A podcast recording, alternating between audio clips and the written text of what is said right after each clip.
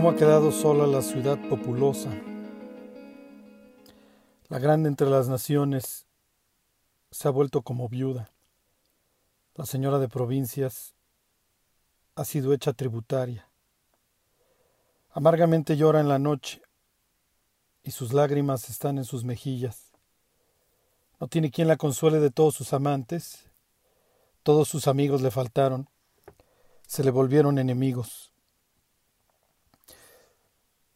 ¿Se acuerdan que el libro de lamentaciones arranca con esta expresión ¿cómo? Y en el capítulo primero, el poeta nos habla de todos estos amantes que Judá tuvo, todas estas cosas en las cuales este pueblo puso su confianza. Cuando veíamos el capítulo 1 de Lamentaciones y este tema la Judá infiel, que como el hijo pródigo fue y derrochó todo lo que Dios le había dado. Veamos este tema de, de que en los momentos difíciles es cuando nos damos cuenta de las cosas que realmente valen. En los momentos difíciles es cuando nos hacemos las preguntas importantes de la vida. ¿Para qué vivo? La cantidad de personas hoy en día que ha tenido que ser llevada a meditar. De plano, aunque el encierro tenga alrededor de sí todo un sistema de control, todo un toda una agenda, seguramente está llevando a muchas personas a darse cuenta de las cosas por las cuales han vivido. Judá se dio cuenta demasiado tarde. Y ese es el tema que va corriendo a lo largo del, del poema. Cuando voltearon, ya era demasiado tarde. Como lo veremos hoy en este capítulo 4, ¿nunca pensaron que esto sucedería? ¿Cuántas personas Desgraciadamente todos los días abren sus ojos en el infierno pensando que esto nunca iba a pasar. Como dice el Salmo 50, estas cosas hiciste y yo callé. Ciertamente pensabas que yo era como tú. A veces los seres humanos pensamos que Dios es como nosotros y que tiene los mismos criterios que nosotros y que ve la vida y el pecado de la misma manera en la que lo vemos nosotros. Pienso que si le preguntaras a Dios qué piensa del pecado, cómo lo ve y sus consecuencias, nos señalaría la cruz. Nos señalaría a su Hijo derramando su sangre por nuestras faltas mientras que Él lo castiga como dice Isaías 53:10, lo sujeta a padecimiento. Así arranca el libro de lamentaciones en su capítulo 1, ¿cómo? Y hay veces en que pienso que Dios nos pregunta, ¿cómo llegaste hasta aquí? ¿Cómo es posible que la humanidad haya caído y esté cayendo tan bajo? ¿Cómo es posible que no lo veamos? ¿Cómo es posible que podamos ir por la vida impávidos, acostumbrados a ver a una sociedad cada vez más corrupta, más deprimida, más destruida? la verdad es que parece que no pudiera haber comenzado de forma distinta el libro de lamentaciones. ¿Cómo? ¿Cómo llegamos hasta acá? Como les decía, parece que el poeta quisiera darle sentido a la tragedia y entonces le va a dar una estructura, una estructura acróstica, alfabética y acomodo los párrafos. Eso eventualmente en el capítulo 5 se abandona. Y ya veremos el, el patético y espantoso capítulo 5. Hay veces que, pienso en, en que ciertos libros de la Biblia faltaran es muy probable que muchas personas han ido por la vida ignorando el libro de lamentaciones, pero cuando lo estudias te das cuenta que no hubiera, no, no pudo haber, o sea, no pudo faltar en la Biblia. Un libro que nos ubique, un libro que, en el que, a través del cual Dios pueda tomarnos de los pelos y sacar, sacar la cabeza del hoyo en donde la tenemos metida, porque efectivamente no queremos ver. Y el libro de lamentaciones, con todo lo cruento que es, nos hace regresar a ver a una humanidad que así es y que no ha cambiado. Pensamos que el colonialismo, la esclavitud, las masacres, son cosa del pasado, de una sociedad incivilizada. No es cierto.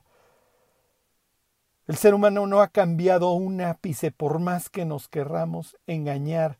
Este es el mundo. Este es el mundo brutal en el que vivimos. Desgraciadamente, y esto es lo peor,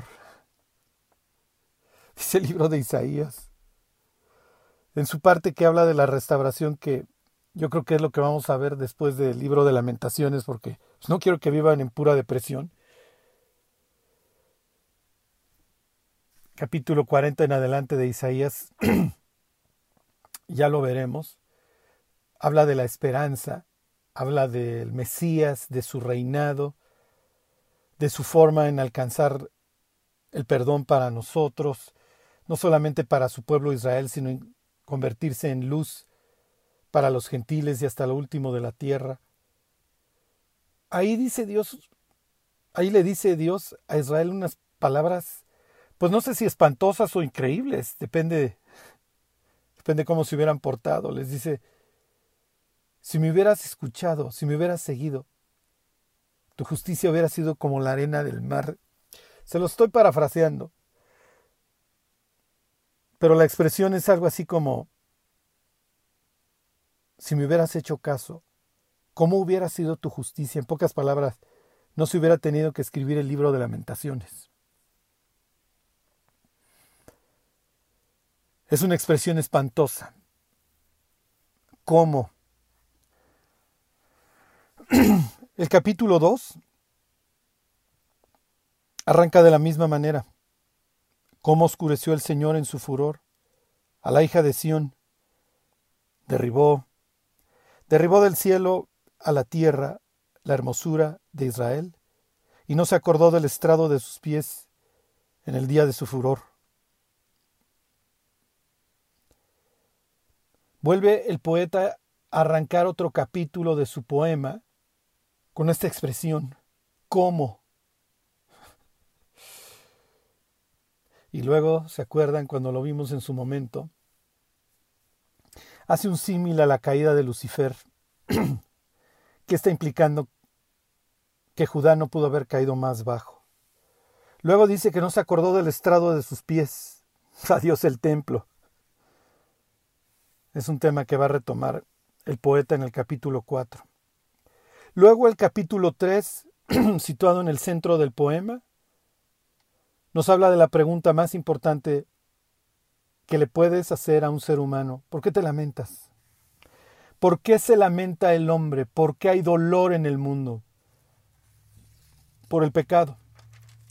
Introduce este esta forma increíble de describir el arrepentimiento.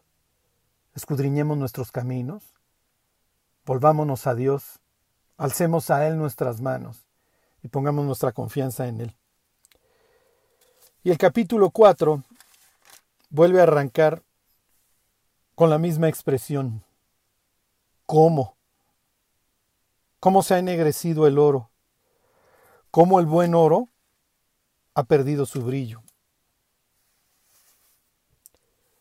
¿Cómo llegamos hasta aquí? ¿Cómo pude haber causado tanto daño? ¿Cómo caímos tan bajo? Les hablaba yo la semana pasada de, de la época de gloria, cuando parecía que, que Israel iba a cumplir el propósito por el cual había Dios llamado a Abraham, a su padre. Parece que se iban a convertir en esa bendición para todas las naciones no solo en el sentido, como dice la carta a los romanos en capítulo 9, que a ellos se les iba a dar el culto, las promesas, de que a través de ellos vendría el Mesías, sino que efectivamente se iban a convertir en un gran testimonio. De todos lados iban a ir a escuchar la sabiduría de Salomón. Al ver el palacio y los lujos de Salomón, cuando escucha su sabiduría, a la reina de Sabá no le queda más que decir que todo lo que había escuchado de él era poco en comparación con la gloriosa realidad que ahorita estaba viendo. Literalmente le dice, dichosos estos hombres que te escuchan, que ven tu rostro. Israel, una nación que en una época, ¿se acuerdan? No tuvo ni siquiera herreros. Sea, no tenían herreros porque tenían la bota filistea sobre ellos y la idea es que no tengas ninguna posibilidad de armarte ni de rebelarte contra mí. Eso es lo que hace el diablo con nosotros. O por lo menos quisiera cortarnos todos los elementos para que nos podamos levantar. Pero Dios no necesita herreros y no necesita elementos. Necesita que hagamos lo que dice Lamentaciones 3, que fijemos que alcemos nuestros ojos y nuestros corazones a Él. Es lo que luego diría Pablo ahí en el capítulo 3 de la carta a los colosenses. Pongamos los ojos en las cosas de arriba, no en las de la tierra, donde está Cristo. Y además, conforme va avanzando este proyecto mundial, es natural que la gente cada vez se sienta más deprimida, más encerrada, que extrañe las cosas sencillas de la vida. La verdad es que imagínense que alguien hubiera estado en coma el último mes y abriera los ojos. Su primera expresión sería la del poeta. ¿Cómo? ¿A qué hora? Esta nación que no tuvo ni siquiera herreros en una época, llegó a convertirse en un país con todos sus elementos. Las doce tribus unidas bajo una monarquía teocrática, que parece que efectivamente querían llevar a cabo el deseo de Dios de ser una nación ejemplar. Pero no solo eran una nación teocrática, como lo eran básicamente todas, es decir, una teos, Dios, kratos, gobierno. O sea, Dios estaba imbuido en, en el mundo antiguo, a diferencia de, de lo que hemos intentado en la modernidad. Pero no, no solamente era una nación teocrática bajo el reinado de Jehová, era una nación de leyes y casi pudiéramos decir constitucional, en la que inclusive el rey estaba sujeto a un orden legal, o sea, el rey no podía salir simplemente a matar a los súbditos o arrancarle sus cosas. Había una consecuencia. Pregúntenle a David o a Acab. Israel llegó a ser una nación poderosa. Años más tarde de que Israel fuera una nación poderosa y se dividiera, y, e inclusive años más tarde de lo que estamos estudiando en Lamentaciones, encuentras en la literatura de la restauración cómo se hace referencia a sus glorias pasadas. Les voy a leer Esdras, está hablando el rey persa, una de las tantas botas que tuvo que soportar Judá después de la caída. Y dice, se los leo Esdras 4:19 y si alguien si alguien lo quiere leer, por favor. Dice, y por mí fue dada orden y buscaron. Y hallaron que aquella ciudad de tiempo antiguo se levanta contra los reyes y se revela, y se forma en ella sedición. Esta es la parte, esta es la parte más espantosa. ¿eh? Y que hubo en Jerusalén reyes fuertes, que dominaron en todo lo que hay más allá del río, y que se les pagaba tributo, impuesto y rentas. Y que hubo en Jerusalén reyes fuertes. Inclusive, digo, ahí estaban David y Salomón, se les llegaron a pagar rentas. A varios reyes del norte se les llegaron a pagar tributos. ¿Y luego? Y luego se acuerdan de estas espantosas palabras, ya no hubo remedio. Piensen en todo lo que podemos perder. ¿Quién sabe qué tan cerca estemos del regreso de Cristo? Digo, seguramente muy cerca.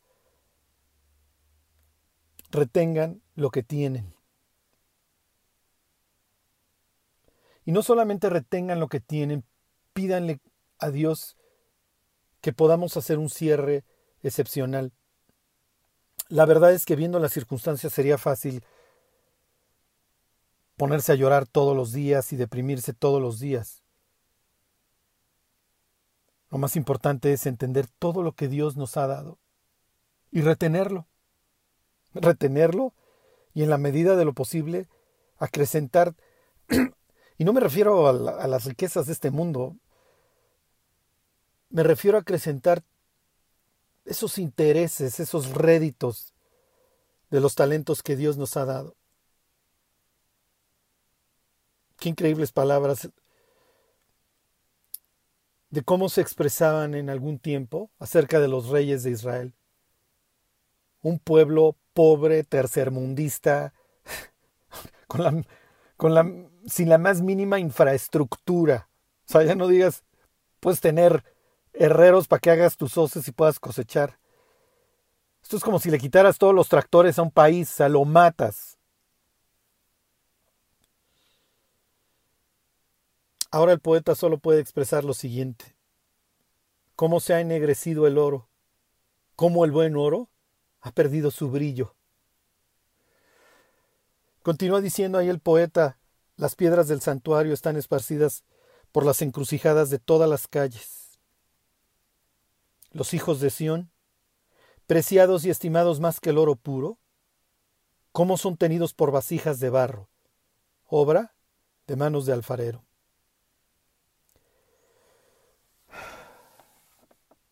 Nuevamente empieza el poeta con sus contrastes de lo que fueron y de lo que son, todo lo que tuvieron y todo lo que perdieron.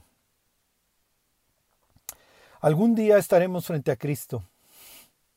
Cada uno, cada uno de nosotros dará cuenta a Dios de sí mismo. Y nuestra vida, todo lo que hicimos o no hicimos para Cristo, será colocado en un plato para que ese plato entre a un horno. y lo que salga del otro lado implicará nuestra recompensa eterna. Pablo utiliza, ¿se acuerdan? Seis cosas en este tribunal. Oro, plata o piedras preciosas, o heno, madera y hojarasca. Y el fuego lo probará. Si en el plato que metemos con nuestro nombre al horno va mucho oro, mucha plata y muchas piedras preciosas. Lo único que el oro va a hacer es purificarlo para que del otro lado salga una corona brillante.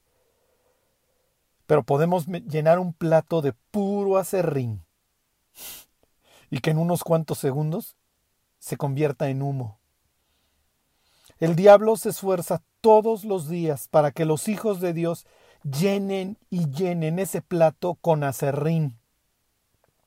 Y que a lo lejos parezca que el plato está rebosando, que está lleno.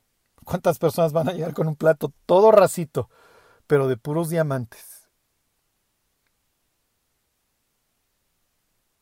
Si la obra de alguno se quemare, dice Pablo, él sufrirá pérdida. Si bien dice él, él será salvo, pero va a experimentar pérdida. ¿Qué implica experimentar esa pérdida? ¿Quién sabe? Pero afortunada o desgraciadamente todo lo que en esta vida perdamos es temporal. Lo que perdamos allá, simplemente lo perdimos. Y desgraciadamente a veces tomamos tomamos mediciones mundanas. tomamos indicadores que no son los de Dios.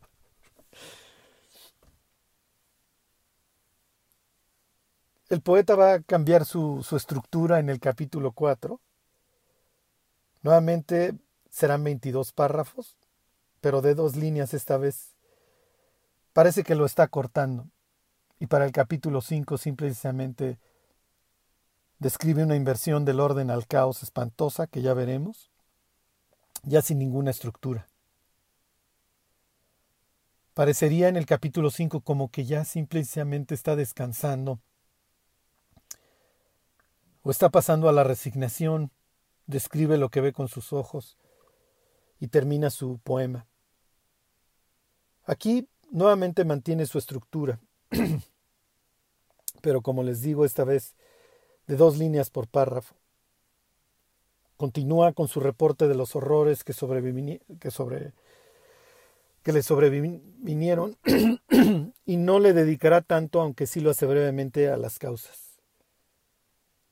Y mencionará dentro de estas breves causas a uno de los principales culpables.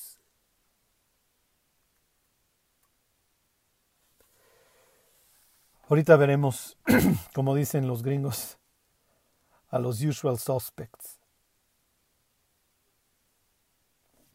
A los sospechosos. Nosotros dijéramos para variar. Es espantoso cómo narra hablando del oro. El templo era de oro, cedro y oro. ¿Se imaginan la gloria? Dice el libro de Reyes que en una época la plata no era estimada, era como piedras. Pero ahora el pueblo de Dios ha perdido todo su brillo. Algún orfebre o especialista en metalurgia pudiera decir que el oro no pierde su brillo, y así de imposible se veía esta imagen. Y es muy probable que pues, el orfebre antiguo también lo sabe. Pues, el oro es el oro. Es muy probable que el poeta esté haciendo esta exageración como para describir lo indescriptible. Como más adelante lo menciona el poeta, nunca nadie creyó que esto llegaría a pasar. Pero sucedió. Y ahora el pueblo es comparado con un oro que se volvió negro. Como lo vamos a ir viendo, este capítulo 4 tiene varios colores o matices. El blanco de la nieve, el color púrpura de la realeza, el zafiro que adorna, eh, presenta a los judíos como un pueblo rubio. Ahorita les explico esto. Y por otro lado se vuelve a hacer un contraste. Los que eran como el oro ahora son como lodo, como polvo, simplemente vasijas de barro. Simplemente son ahora lodo que servía para hacer una vasija. Así se lo había profetizado al norte, al reino del norte Oseas, unos siglos antes. Devorado será Israel, así decía Oseas 8:8. Devorado será Israel, pronto será entre las naciones, como vasija que no se estima. Y las piedras que alguna vez adornaron el santuario, ahora están regadas después de la destrucción.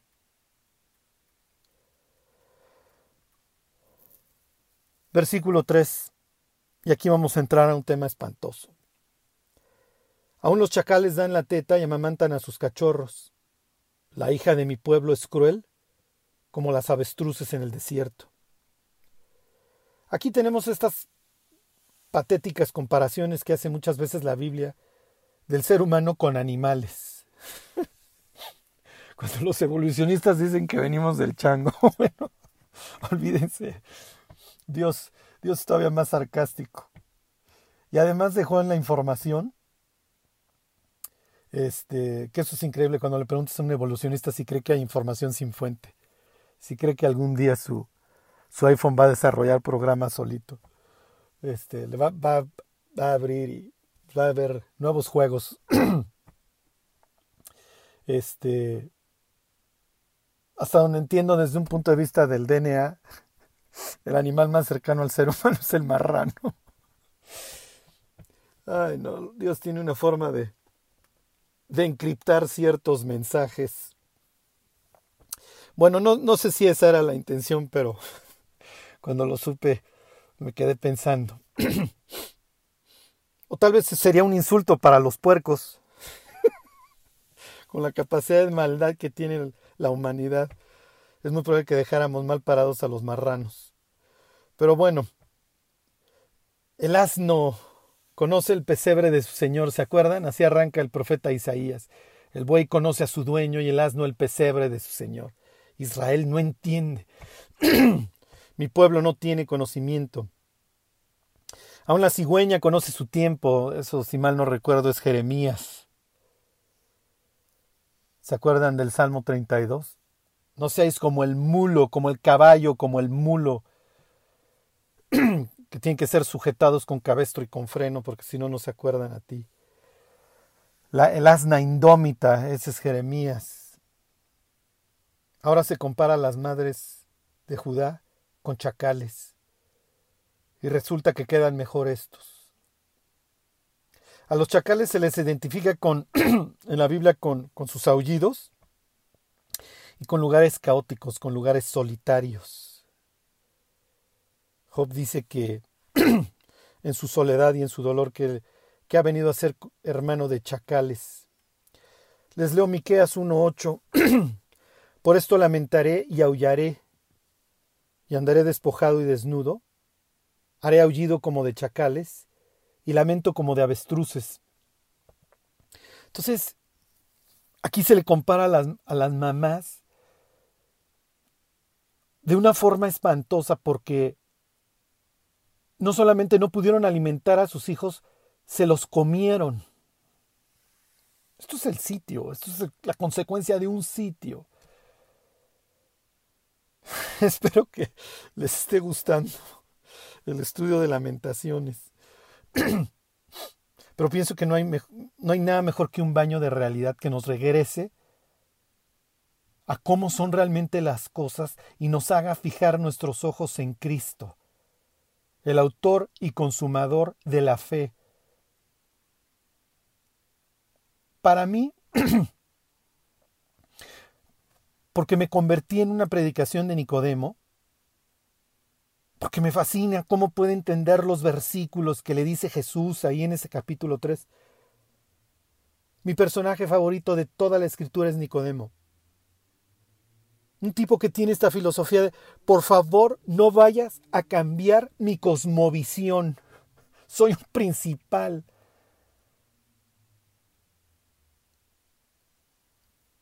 Por favor, no hagas olas.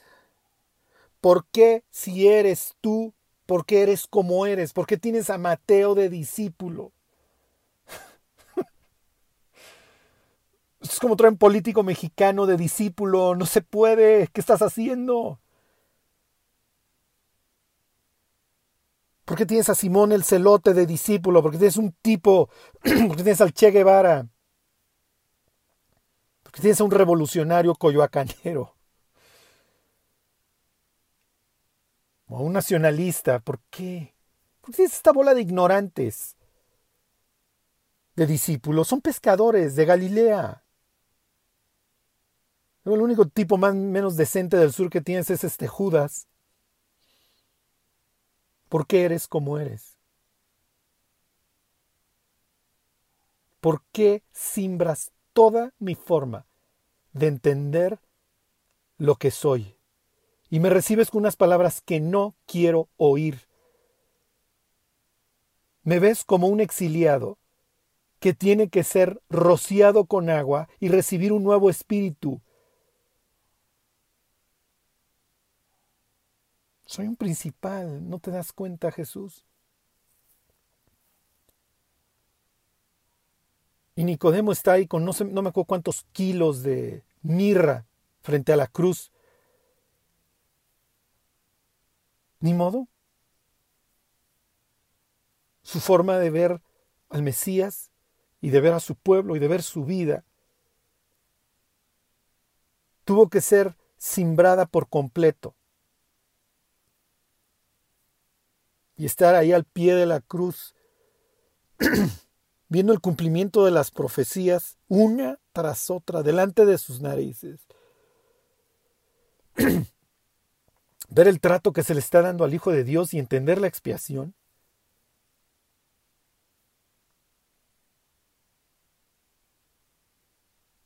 Pero puedes estar seguro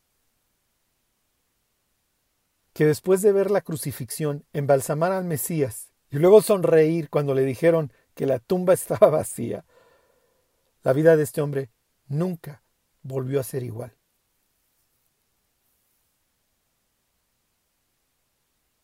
Se estrelló con un tren de frente. No podía volver a ser igual.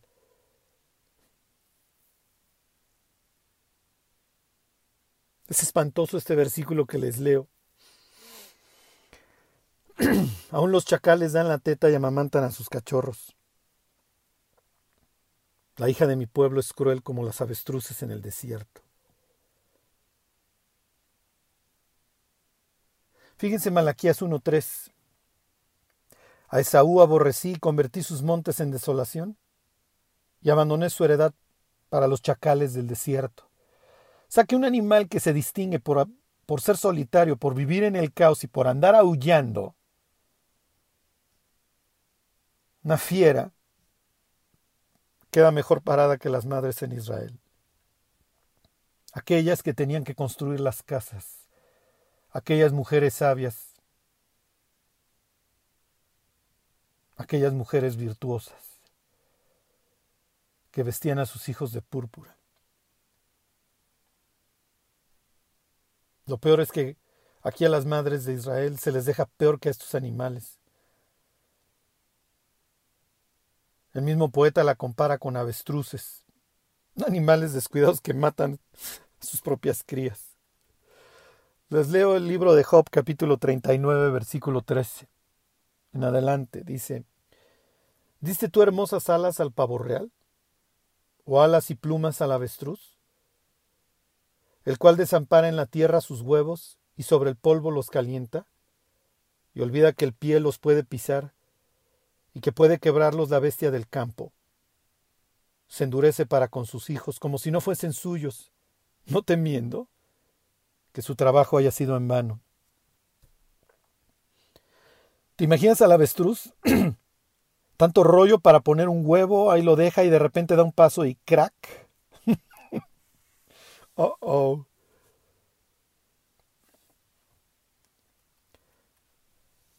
Y miren, pues, lo que pasa, claro que en este caso las madres no es que quisieran ser crueles o descuidadas con sus hijos. Simplemente el sitio ha dejado tal hambruna y enfermedad que las madres no pueden cuidar los hijos que les salieron del vientre.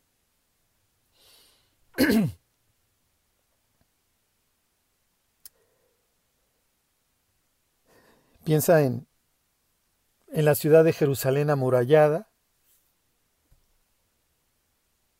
con todos los baluartes a su alrededor, los soldados babilonios y varios ejércitos extranjeros que traían a Nabucodonosor, jugando juegos, practicando, entrenando, emborrachándose. Y ya no entro a más detalles. y dentro de la ciudad, los gritos de los bebés poco a poco apagándose. Es lo que dice el capítulo 4. Perdón, el versículo 4.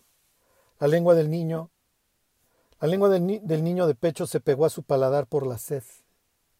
Los pequeñuelos pidieron pan y no hubo quien se lo repartiese. Los niños vuelven a la mente del poeta que parece que no se los puede quitar de la cabeza. Y llegamos a esta espantosa conclusión que nuestros pecados pueden afectar profundamente a las siguientes generaciones. En este caso, esta generación de niños, lo único que pudo ver fue la muerte por los pecados del pueblo. La falta de temor de Dios es destructiva. Piénsenlo, esa oportunidad de entrenar a una generación para que caminara con Dios se perdió. Nuevamente vienen las profecías de Oseas a la mente. Les leo Oseas 9:14. Dales, oh Señor, lo que les has de dar, dales matriz que aborte y pechos resecos. Y eso es lo que eventualmente sucedió. Les leo Lamentaciones 4:5. Los que comían delicadamente fueron asolados en las calles. los que se criaron entre púrpura, se abrazaron a los estercoleros. El poeta no pudiera ser más gráfico. El poeta continúa aquí con sus contrastes. Las mujeres, que pudieron haberse vestido de sabiduría y virtud, ahora son esclavas o están muriendo de hambre. Los hijos de esas mujeres virtuosas que se vestían de púrpura, ahora se abrazan a los excusados. La nueva versión internacional en este versículo 5 dice que se revuelcan en la inmundicia. Si se acuerdan, la Biblia le ordenaba a Israel ser pueblo ejemplar y pulcro y en la ley les mandaba que cuando salieran a la guerra siempre tuvieran una pala para cubrir su excremento. ¿Por qué? Dice Dios, porque yo ando entre ustedes, yo ando entre su ejército, yo ando en tu campamento, entonces no puede haber inmundicia. Y ahora el poeta toma esto para literalmente decir que el pueblo se está revolcando en su inmundicia. Esta vez física, antes en su inmundicia espiritual. Si tuviéramos los ojos de Dios, veríamos las películas con todo, con todo su sexo y, y su fornicación y su adulterio, como un verdadero estercolero, como el excusado que es. Pero tiene que venir el sitio y la tragedia para que de una forma gráfica pueda decir, mira, así vivías. ¿Ya viste a los chamacos? Eres tú viendo Netflix. Sí, esos que andan buscando en el caño a ver si pueden meter algo para comer.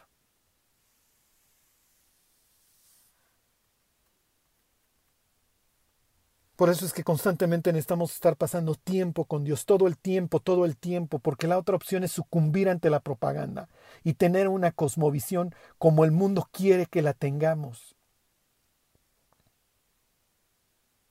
Es increíble ver hoy a una humanidad total y perfectamente crédula de lo que ve en los medios.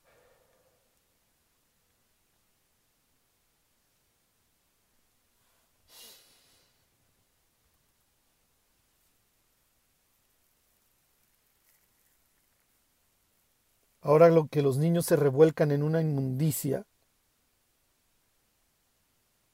nos hace ver de forma patética la ausencia de Dios. ¿Podemos correr a Dios tanto de nuestra vida hasta el punto que efectivamente se vaya? Y así acaba el poema, ¿eh? así acaba el capítulo 5. El poeta le va a preguntar a Dios, o va a hablar de de cuánto tiempo va a durar su ausencia.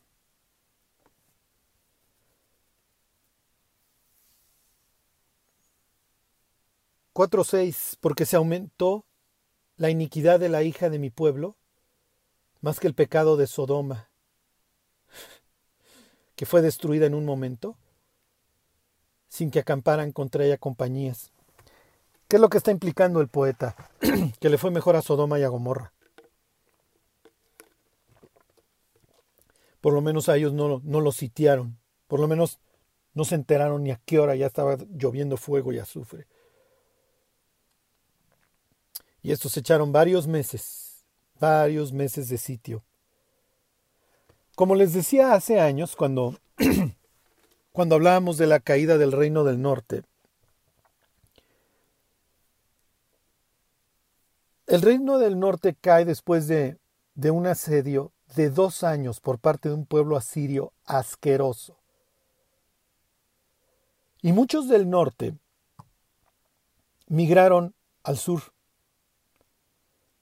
en donde, en donde libraron los judíos un sitio también y un asedio gracias a la vida de Ezequías y de gentes que todavía amaron a Dios, como Isaías, y que lo buscaron con todas sus fuerzas y que provocó una respuesta tal de Dios que destruyó al ejército asirio. Pero al sur llegaron muchos fugitivos del norte que lograron escapar contando de las aberraciones y de las cosas brutales que implica un sitio. Y se ve que muchos del sur escarmentaron. Pero pasó el tiempo y el destino del reino del sur fue exactamente el mismo. Un sitio espantoso. A diferencia de Sodoma, los judíos sufrieron, sufrieron el sitio. Y acuérdense que en el pasado una de las peores cosas que podía sucederte era un sitio. Si las personas confinadas a sus casas en el siglo XXI padecen depresión, imagínate escuchar los gritos de los capturados, el llanto de los niños hambrientos, los gritos de desesperación, etcétera, etcétera, etcétera. Versículo 7. Sus nobles fueron más puros que la nieve, más blancos que la leche, más rubios eran sus cuerpos que el coral, su talle más hermoso que el zafiro. Y observa el contraste en el 8. Oscuro más que la negrura su aspecto. No los conocen por las calles. Su piel está pegada a sus huesos, seca como un palo. Todos estos nobles judíos que tuvieron un auge económico por la caída del imperio asirio.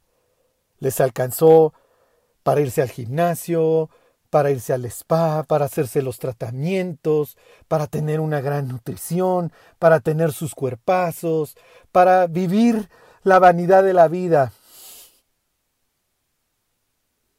Y son comparados por el poeta como la nieve, como la leche, son rubios como el coral y son hermosos como el talle del zafiro. ¿Y ahora? Ahora ya no tienen dientes. Ahora están llenos de costras, de ampollas. Ahora ya no tienen pelo. Ahora se les ven los huesos, sus uñas están negras. pudieron haber gozado. Es lo que decía la ley. Todo esto lo vas a perder porque no te gozaste con tu Dios. Pudieron haber tenido la plata como piedras, pero a fuerza, Salomón, a fuerza tenías que dejar de confiar en Dios y casarte con cualquier cantidad de mujeres extranjeras y adorar a sus dioses. A fuerza, David, tu harem no era el suficiente. Cuando las cosas van bien, pensamos que nos las merecemos. ¿Por qué tienes que no hayas recibido? pregunta Pablo. Y si lo recibiste, ¿por qué te jactas como si no lo hubieras recibido? Toda esa apariencia, un mundo vano y putrefacto, que hoy aspira al transhumanismo y la vida eterna sin Dios. El ser humano está cada día más loco.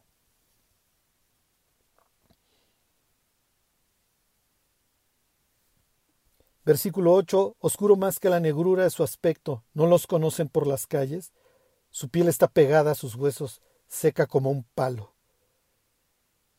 Y aquí está hablando obviamente de las consecuencias físicas que tuvo el sitio. Delgados, enfermos, lánguidos, pálidos. Y su forma de expresarlo nuevamente es mediante un contraste. La oferta de Dios a través de Isaías años antes, ¿se acuerdan? Se había invertido. Querían la leche, querían la blancura por fuera, pero no por dentro. Ya Dios les había dicho, vengan y estemos a cuenta, si vuestros pecados fueren rojos como el carmesí, vendrán a ser como blanca lana. Si fueren como la grana, van a ser como la nieve. Pero preferimos la blancura por fuera.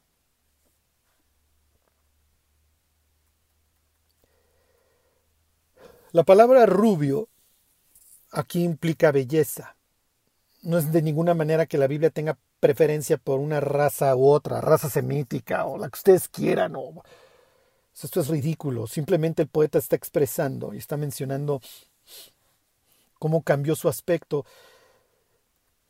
Les enseño otros versículos que hablan de la, cómo utilizan esta misma expresión de rubio para hablar de belleza. Y realmente lo que el poeta está implicando es que cualquier rastro de belleza está excluido, o sea, se acabó. Fíjense cómo se expresa 1 Samuel 16:12 de David. Dice, envió pues por él y le hizo entrar, y era rubio, hermoso de ojos y de buen parecer. Entonces Jehová dijo, levántate y úngelo porque este es. Entonces cuando habla de que es rubio, está expresando que no, no, no que sea güero como Brad Pitt, sino es simplemente una expresión de hermosura en David. Fíjense, este, primera de Samuel 17:42.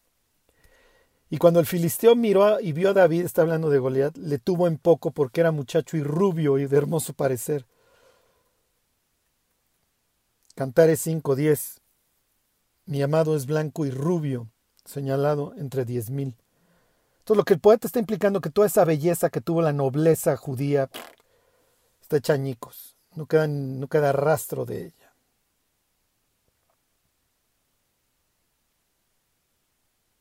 Versículo 9. Más dichosos fueron los muertos a espada que los muertos por el hambre, porque estos murieron poco a poco por la falta de los frutos de la tierra. El sitio, el hambre, lo insalubre, la falta de agua, todo tuvo impacto en este pueblo. Y cuando las imágenes del sitio no pueden ser peores, sigue leyendo. Versículo 10. Las manos de mujeres piadosas cosieron a sus hijos. Sus propios hijos les sirvieron de comida en el día del quebrantamiento de la hija de mi pueblo. Así lo decía la ley. ¿Y comerás el fruto de tu vientre? Le estoy leyendo Deuteronomio 28:53. La carne de tus hijos y de tus hijas que Jehová tu Dios te dio, en el sitio y en el apuro con que te angustiará tu enemigo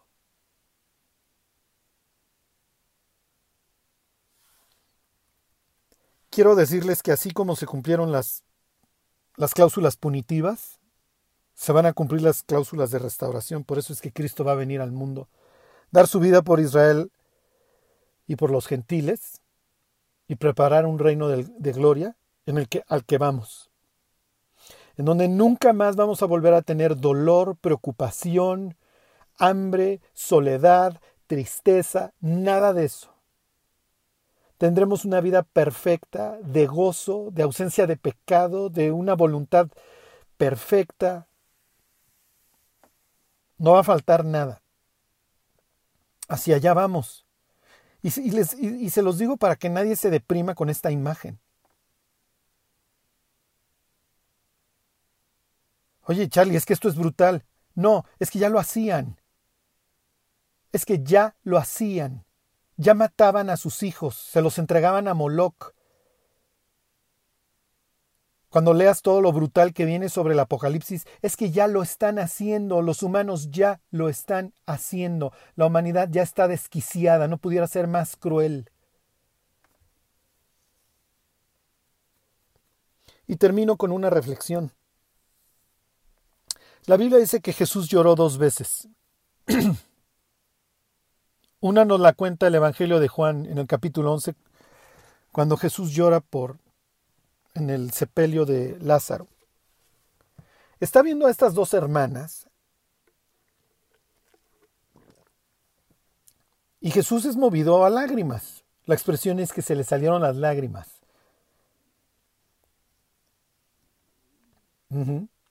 pues tiene dolor, es lo que hace Jesús en los sepelios. No, no, no, no es que Dios se goce.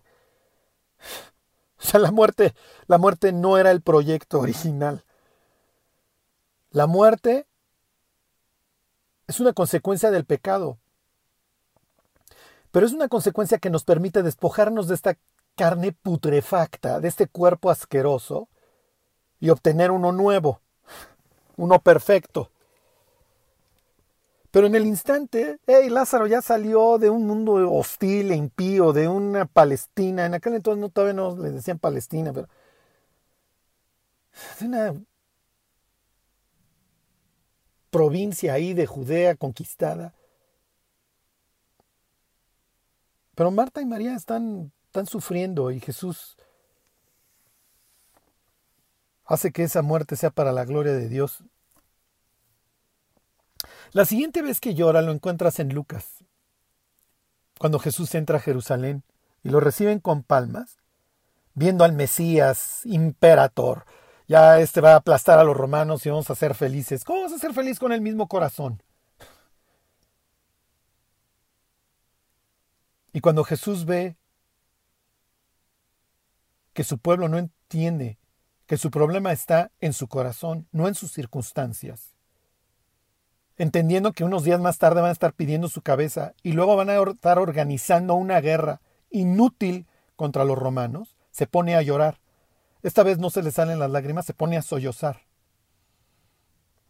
Si tan solo supieras, supieras lo que hoy es para tu paz. O sea, si entendieras. Pero ahora está encubierto de tus ojos porque vendrán días sobre ti en que tus enemigos te rodearán con vallado y te sitiarán y por todas partes te estrecharán, y te matarán a ti y a tus hijos dentro de ti, por cuanto no conociste el tiempo de tu visitación. Jesús está viendo hacia adelante nuevamente un sitio espantoso.